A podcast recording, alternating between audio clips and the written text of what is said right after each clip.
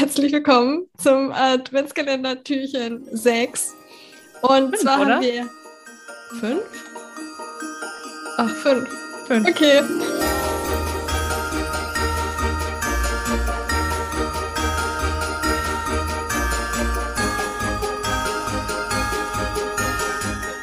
Willkommen zum Adventskalender Teil 5. Türchen 5. Und genau. Gestern ging es ja darum, um Blasenentzündungen und Maria hat euch auch von Symptomen während der Blasenentzündung erzählt, die sie hatte. Von Scheidentrockenheit und ja, Schmerzen, die dann entstanden sind und wie das zum Beispiel auch an einem Hormonungleichgewicht liegen könnte. Und das hat, da sind bei mir gerade so viele Alarmglocken losgegangen, weil ich mich in in fast allem wiedergefunden habe, nur dass ich dieses Wort Blasenentzündung an sich da nicht dabei hatte. Weil die Angst auch vor dem Sex, weil danach Schmerzen sind, weil das bei mir auch teilweise währenddessen Schmerzen waren. Das war alles so verbunden und auch gerade in Bezug auf Scheidentrockenheit ich weiß gar nicht, ich hatte auch mit der Pille angefangen. Das, also ich spreche jetzt auch viel von meiner ersten Beziehung, nee, von meiner zweiten Beziehung, aber die erste richtige, wo ich quasi auch Sex hatte. Und da, das Thema hatte ich eigentlich von Anfang an, dass ich das Gefühl hatte, dass meine Scheide extrem trocken war. Und ja, dass beim Geschlechtsverkehr das halt extrem wehgetan hat also ich würde mal sagen, aus heutiger Sicht weiß ich, ich war halt überhaupt noch gar nicht bereit dafür. Also bereit dafür, dass der Mann oder der Partner zu dem Zeitpunkt halt noch ein bisschen was hätte tun können, damit es nicht so schmerzhaft gewesen wäre. Aber ja, es ist ja dann passiert. Und ich hatte das nämlich auch. Also mein, meine Scheide war immer extrem trocken. Und wenn ich danach auf Toilette gegangen bin, also ich bin danach halt immer auf Toilette gegangen und das hat so krass gebrannt. Das hat alles so weh getan. Und das war dann halt nach einem Tag halt dann wieder weg. Aber so diese Moment danach dachte ich, das brennt bei mir unten alles ab, weil das, das hat so weh getan. Und ich meine, natürlich mit dem Hintergedanken, den man hat, äh, das hat jetzt nicht wahnsinnig viel Spaß gemacht in dem Moment so, ja, okay, man irgendwie, ich weiß gar nicht, hatte ich das Gefühl so, ja, also es, es, müsste ja eigentlich Spaß machen und man müsste es ja eigentlich machen. Sex gehört doch irgendwie dazu.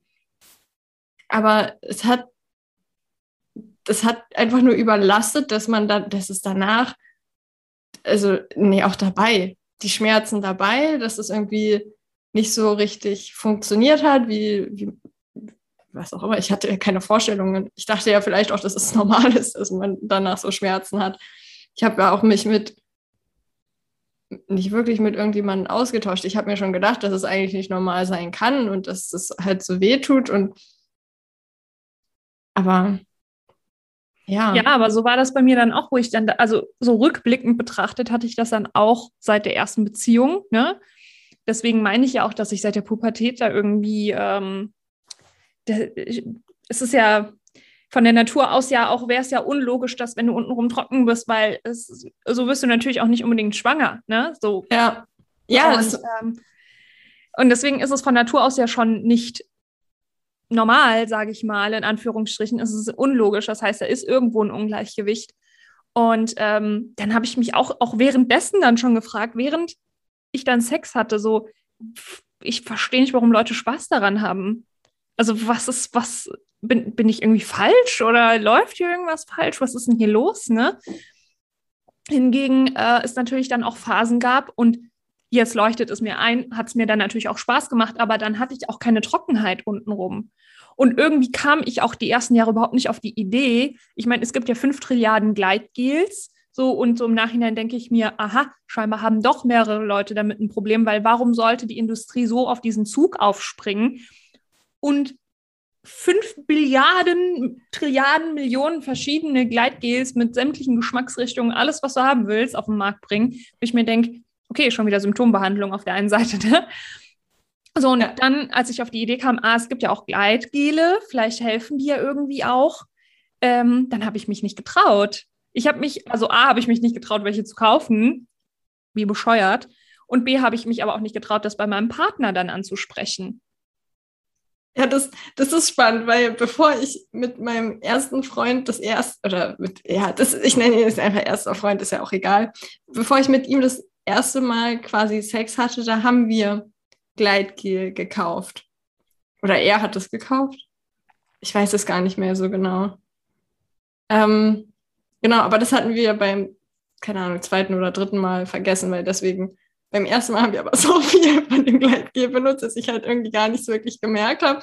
Und deswegen auch irgendwie so unsicher bin, ob das überhaupt passiert ist.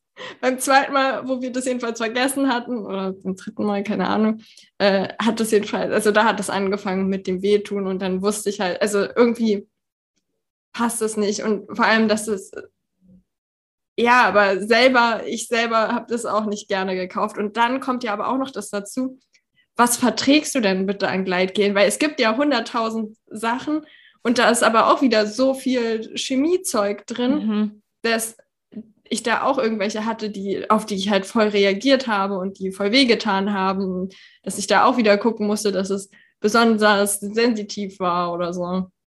Ja, ja, voll. Und vor allen Dingen, weißt du, was mir gerade einfällt? Ähm, bei dem Gleitgel, was wir hier haben, da steht sogar drauf, bis zu 24 Stunden feuchtigkeitsspendend. Wie irre ist das denn bitte schön, ja, dass man da nicht vorher auf die Idee kommt, dass man irgendwie selbst ein Problem hat. Das, nee, man holt sich dann irgendwie die Mittelchen von außen, anstatt mal zu gucken, hey, was braucht denn eigentlich mein Körper, warum kann der nicht funktionieren? Ja, ja, und auch da quasi das, also ich weiß auch, von mir, dass davor, also ich nehme mal an, das war bevor ich mit der Pille angefangen habe, dass da das eigentlich noch besser funktioniert hat, weil ich meine, das ist halt so als Jugendliche irgendwann so, guckt man halt in die Unterhose und sieht, dass da halt was drin ist und denkt sich so, ist das jetzt normal oder nicht normal oder was soll das jetzt? Also auch da erstmal so dieses, Verständnis dafür zu gewinnen, dass das ja normal ist, dass da was irgendwie in der Unterhose drin ist. Erzählt dir ja auch keiner. Und by the way, ähm, hatten wir es in der Schule, hat da auch keiner gesagt, ja, das ist im Übrigen normal, wenn du in die Pubertät kommst, dass du dann da irgendeinen Ausfluss in der Unterhose hast. Ne? Ich habe ja. erstmal so gedacht, so, holy shit, äh, mit wem kannst du jetzt darüber reden, weil nicht, dass du irgendwie unnormal bist oder so. Ja, ne? genau. So, man denkt so, äh, irgendwas ist mit mir falsch. Und ich hatte das tatsächlich vor, ich weiß gar nicht, letztes Jahr, glaube ich, dass mir auf Instagram wirklich junge Mädchen geschrieben haben, ob das normal ist. Mhm. So, weil die auch an dem Punkt sind, dass sie halt denken, so, hä, was ist. Und ich fand es so mutig, dass sie sich halt aber dann trotzdem trauen, halt jemanden anzuschreiben. So, weil ich mit 12, 13, 14-jährige Nina hätte sich das halt nicht getraut. Gut, aber zu dem Zeitpunkt war Social Media ja auch noch nicht so da, ne? Also es fing so nee. langsam an. Es gab hier zum Beispiel Wer kennt wen. Das war quasi so der Vorläufer von Facebook. Dann kam aber Facebook, dann war Weg und Wing ganz schnell weg. Ähm, keine Werbung an dieser Stelle. ja, also hier in Berlin gab, also das war aber, ja stimmt, das war zu der Zeit, genau. Also das hieß Yappi.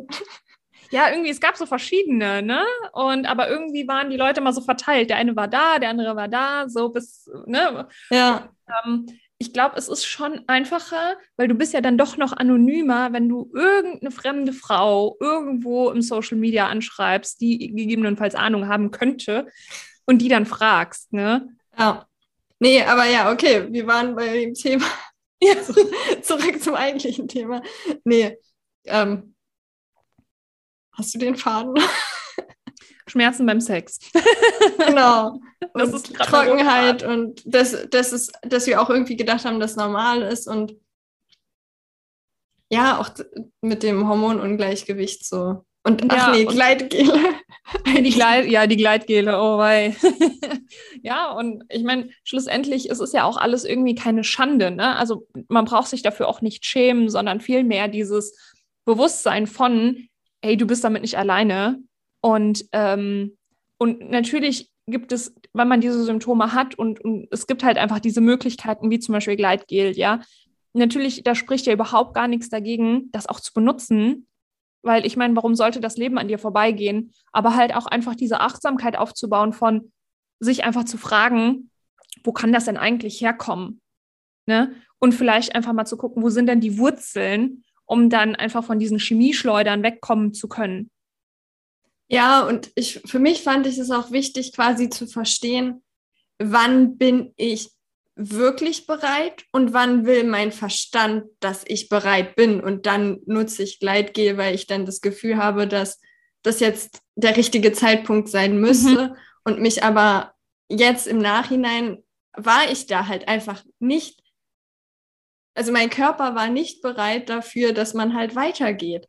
Und, und das aber auch so zu, zu sehen. Ja, und für sich zu realisieren, das ist ja auch nicht falsch, sondern es ist sogar, ach, ich habe jetzt die Statistik, ich hätte raussuchen sollen vorher. Es gibt so eine schöne Grafik. Der Mann ist ja relativ schnell da, ne?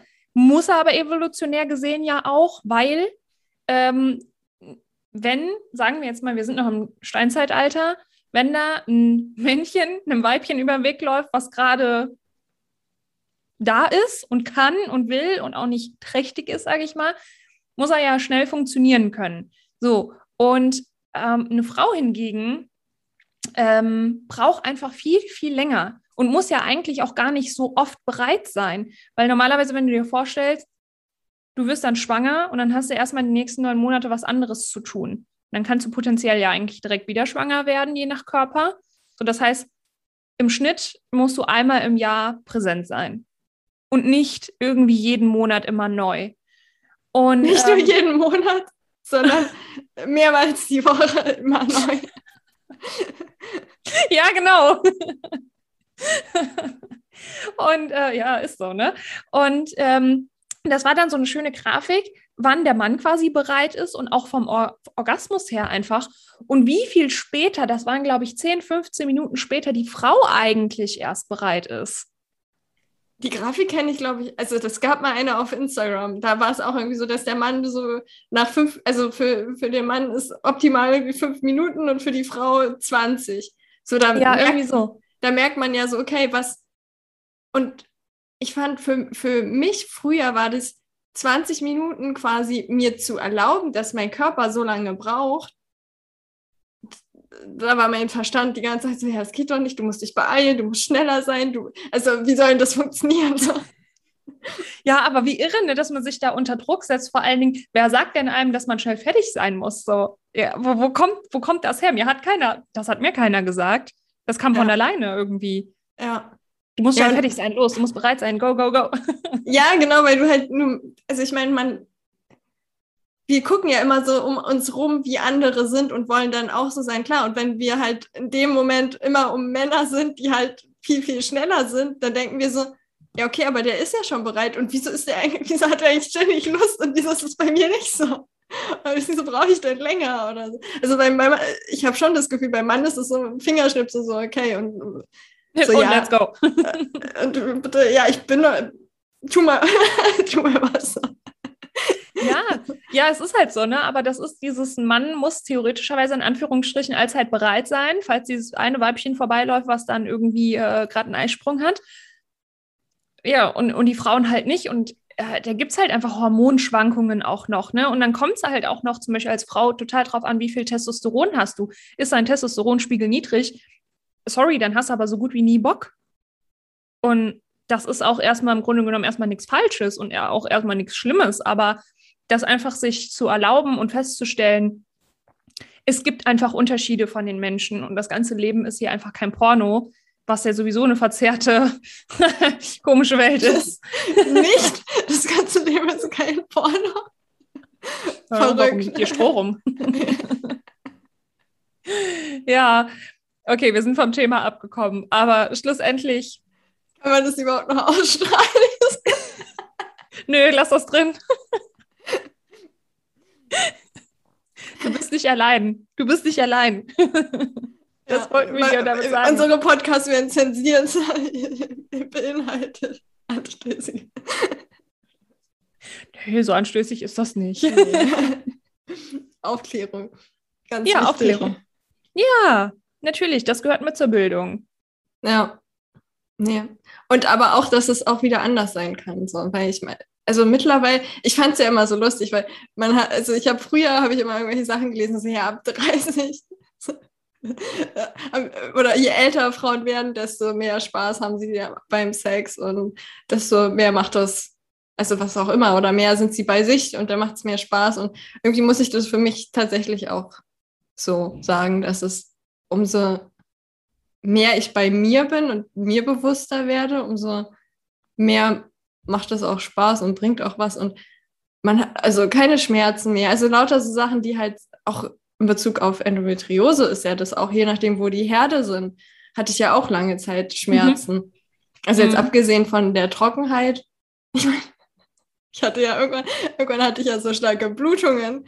Ich meine, da, da war nichts mehr trocken, da war alles ziemlich nass dann. Und ähm, aber auch dann kommt ja andere unangenehme Sachen dazu. Also auch wieder Schmerzen, aber halt nicht dadurch ausgelöst. Mhm. Aber auch da, dass wenn der Körper sich einpendelt und dass, wenn sich Hormone und alles andere im Körper halt normalisiert oder was heißt normalisiert oder was auch immer heilt oder wie man es auch immer nennen darf.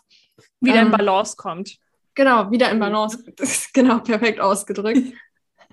Dann geht das auch alles wieder weg oder es kann auch alles wieder weggehen. Ich meine, das dauert dann vielleicht noch fünf Jahre oder was. Ja, aber man braucht halt auch einfach Geduld, weil man darf einfach nicht vergessen, wie lange lief man damit rum, weil man sich zum Beispiel nicht optimal ernährt hat, weil man irgendwie Produkte genommen hat, die nicht optimal waren, weil man vielleicht irgendwie ähm, keine Ahnung, von Natur aus in Anführungsstrichen der Körper irgendwie irgendwo einen Anschluss verpasst hat und deswegen irgendwas anderes schief läuft. So, und das heißt aber nicht, dass du genauso lange brauchst, um zu heilen, aber ähm, du brauchst trotzdem halt eine Weile, bis der Körper sich wieder einpendelt. Ne? Und da sind wir, glaube ich, einfach auch viel zu ungeduldig. Wir wollen das dann immer direkt jetzt. Ähm, das, das geht nicht.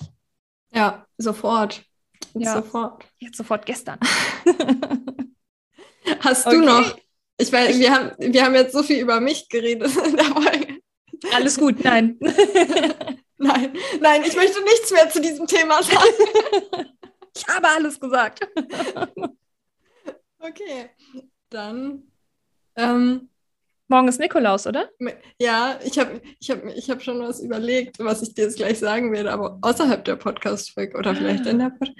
Weil ich habe nämlich, aber das würde auch voll noch als Hilfstipp passen. Sag's. Mir hat es, also, dass ich besseren Sex haben kann, hat mir geholfen zu meditieren. Echt? Weil, weil ich dann Ach, während darf ich raten, des Sex... Darf ich raten, warum? Ja, weil du in deinen Gedanken nicht mehr hin und her gesprungen bist, oder? Ja, weil ich viel präsenter sein kann in der Situation und meine Gedanken halt ausschalten und dann einfach da sein. Diese, irgendwie diese Anbindung nach oben ist dann viel mehr da. Und deswegen habe ich mir überlegt, also können wir ja jeder eine eigene machen oder was auch immer. Mal gucken, ob wir das jetzt hier reinschneiden oder nicht oder ob es eine Überraschung ist. Vielleicht hast du morgen eine Überraschung. Aber dadurch, dass wir das jetzt gerade gesagt haben, ist das bestimmt keine Überraschung mehr. Also. ein als, offenes Geheimnis. ein offenes Geheimnis, genau. Eine Nikolaus-Meditation quasi zu machen. Ja, so als Nikolausgeschenk. Genau. Gute Idee. genau. Aber dann sind wir, dann haben wir das Nikolausgeschenk schon verraten. Du kannst also morgen wieder reinhören, bevor es dann am, warte mal, am 7. weitergeht mit einer nächsten spannenden Folge. ja, und genau, dann hören wir uns morgen wieder dann ist meine Kokosmakrone für mich mit, derjenige, der gerade zuhört. genau. Oder ein, also es gibt ja auch glutenfreie vegane Lebkuchen. Die sind auch sehr lecker. Ja, die, noch nie die, gegessen. Die sind zwar nicht zuckerfrei. ja, komm. Aber der Rest geht. Sehr gibt, gut. Es gibt alles, wenn man danach sucht. Absolut. Und mittlerweile halt auch lecker und gar nicht mal so hardcore mit Chemie. Also früher hatte ich das Gefühl, war das alles so krass, wo du dir gedacht hast, ja gut, dann kann ich auch das andere essen. Heutzutage nicht mehr. Ist alles ein bisschen ökologischer geworden. Das freut ja. mich. Ja, genau. Okay, okay. Jetzt aber gute Nacht. Bis morgen.